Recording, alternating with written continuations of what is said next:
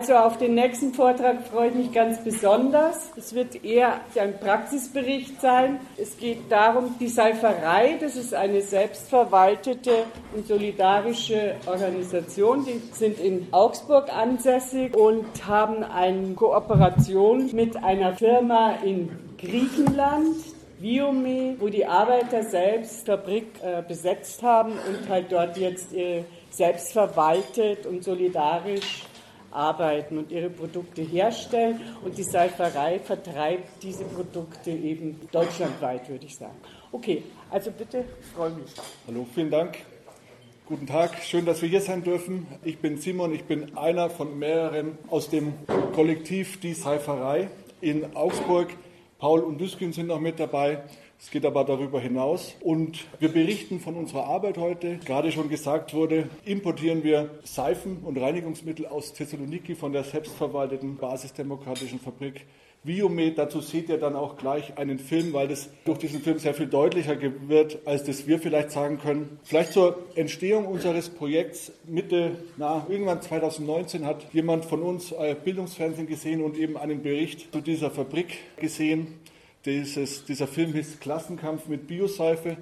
Und wir haben darüber gesprochen und haben gleich eine Art Empörung auch empfunden und eine Unterstützungsmotivation gehabt und gesagt, wir möchten da gerne was machen. Zu unserem Glück hat sich in Augsburg 2018 schon und 2019 fand dann auch nochmal was statt, eines Netzwerks Solidarische Stadt Augsburg entwickelt, die zwei progressive Konferenzen gemacht habe. Die erste war zum Thema Sicherheit, die zweite war zum Thema Eigentum. Haben wir dann gesagt, da passt es ja ganz gut rein und haben dann mit Unterstützung des Kurt-Eisner-Vereins einen Arbeiter aus Thessaloniki von dieser Fabrik Viome nach Augsburg auf diese Konferenz holen können.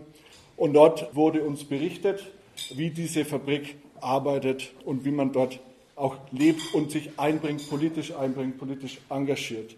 Das Schöne an dieser Fabrik ist, sie ist basisdemokratisch, ohne Boss. Sie ist selbstverwaltet. Sie produziert Reinigungsmittel, biologisch und vegan.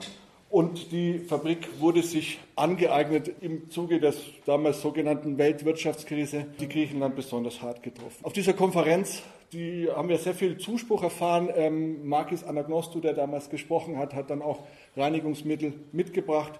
Dann haben wir spontan beschlossen, ihm alles, was er so mitgebracht hat und noch nicht verkaufen konnte, auch mal abzunehmen und dann eine Kampagne gestartet, um ein gewisses Grund, äh, ja, Geld zu sammeln, um Ware nach Augsburg holen zu können. Das ist dann sehr gut gelaufen mit einer Kampagne, wie nennt sich Crowdfunding-Kampagne, wo wir dann mal 2000 Euro generieren konnten, um dann die erste Fuhre nach Augsburg holen können. Und es hat dann auch gereicht, um mal wenige Monate ein, eine Miete im auch ebenso schönen und solidarischen Projekt Grand Hotel Cosmopolis mieten zu können um einfach das Experiment zu wagen, wie unterstützen wir diese tolle Arbeit, die dort gemacht wird. Wir haben in der Folge auch sehr viel Zuspruch von allen anderen, von vielen anderen Initiativen in Augsburg erfahren und uns gibt es jetzt, wie gesagt, seit fast drei Jahren machen wir samstags unseren Laden auf mit Hilfe von anderen, eben aus dem größeren Kollektiv und verkaufen dort diese Reinigungsmittel und haben uns stabilisieren können, vielleicht ausnahmsweise im positiven Sinn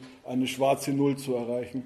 Genau, das einmal eingangs. Ähm, es wird kein besonders theoretischer Beitrag heute, es wird vielleicht auch Teil der Produktshow. Aber jetzt zunächst würde ich dich, an dich nochmal abgeben, Paul, um kurz über den, den Film zu sprechen. Genau, ich will auch gar nicht mehr viel mehr dazu sagen. Simon hat das meiste auch schon gesagt und ich glaube, wir können dann, wenn nachher noch Zeit ist in der Diskussion, vielleicht auch ein paar Fragen zur Seiferei auch noch beantworten. Zu dem Film, er ist 2015 entstanden, es ist ein Gemeinschaftsprojekt von Dario Azzellini und Oliver Resker. Ähm, es ist in einer Dreierreihe entstanden, wo es ähm, um drei verschiedene Standorte in Europa geht, wo Arbeiter, Arbeiterinnen ihre Betriebsstätten nach einer Pleite oder nach einer Aufgabe rückerobert haben, sodass das die Terminologie von diesen Leuten ist ganz interessant, vielleicht auch im Anschluss an das, was Silke gesagt hat, so was ist denn eigentlich hier, was ist dieser Vorgang? Also ist nicht sogar die Enteignung vielleicht schon das, was früher ansetzt und was hier die Arbeiterinnen ganz, ähm, ganz selbstbewusst auch in den Mund genommen haben, ist zu sagen, so nee, ähm, wir erobern uns etwas zurück, was uns eigentlich vielleicht auch schon gehört. Ähm, eigentumstheoretische Fragen kommen dem Film nicht ganz so explizit zum Vorschein, aber ich glaube, sie sind untergründig immer dabei es sind auch Fragen, die sich für uns immer wieder gestellt haben und die sich auch für die Arbeiterinnen vor Ort in Thessaloniki immer wieder stellen, aus einer ganz praktischen Perspektive, weil sie nämlich ständig von der Räumung bedroht sind. Das werdet ihr im Film wahrscheinlich auch gleich noch ein bisschen sehen können, was dahinter steckt. Der Film ist, wie gesagt, 2015 entstanden. Seitdem ist sehr viel passiert, sowohl in der Fabrik, innerhalb der Selbstorganisation der Fabrik, aber natürlich auch mit zwei Regierungswechseln. Ähm, vor allem der zweite hat es nicht unbedingt einfacher gemacht für die Menschen dort, aber auch das sind vielleicht Fragen, die wir ähm, nach hinten verschieben können.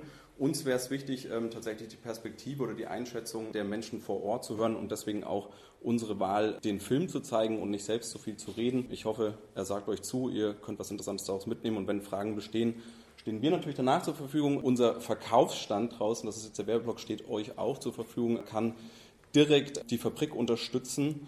Und was Simon gerade gesagt hat, die schwarze Null ähm, ist bei uns sozusagen nicht so Minimalziel, sondern sie ist eigentlich Unternehmensauftrag. Also es geht weder Biome, das ist auch gleich zu hören, noch uns um Profitgenerierung.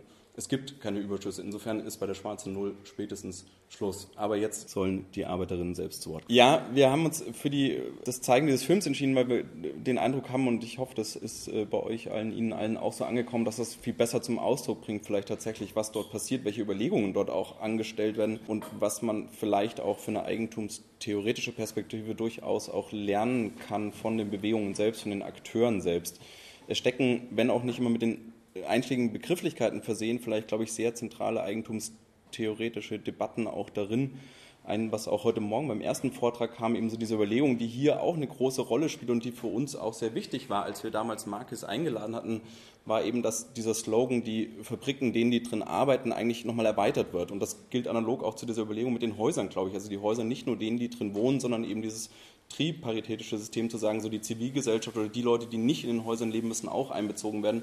Und das war bei Biome ähm, zumindest als Teil eines Lehr Lernprozesses eben auch so eine Überlegung zu sagen, wir müssen auch zumindest die umliegende Bevölkerung mit einbeziehen und nicht nur auf die Bedarfsfragen ähm, gucken, sondern sie auch in die Entscheidungsfindung beispielsweise mit einzubeziehen oder die ökologischen Folgen, die so ein Produktionsprozess haben kann. Und auch in der Hinsicht fanden wir das sehr interessant, was da von den Ordinary Citizens tatsächlich auch passiert, was dort gedacht wird und welche Antworten auch gegeben werden, so unvollständig die sicherlich in einer gewissen Weise auch sein mögen. Aber gerne öffnen für Fragen, genau.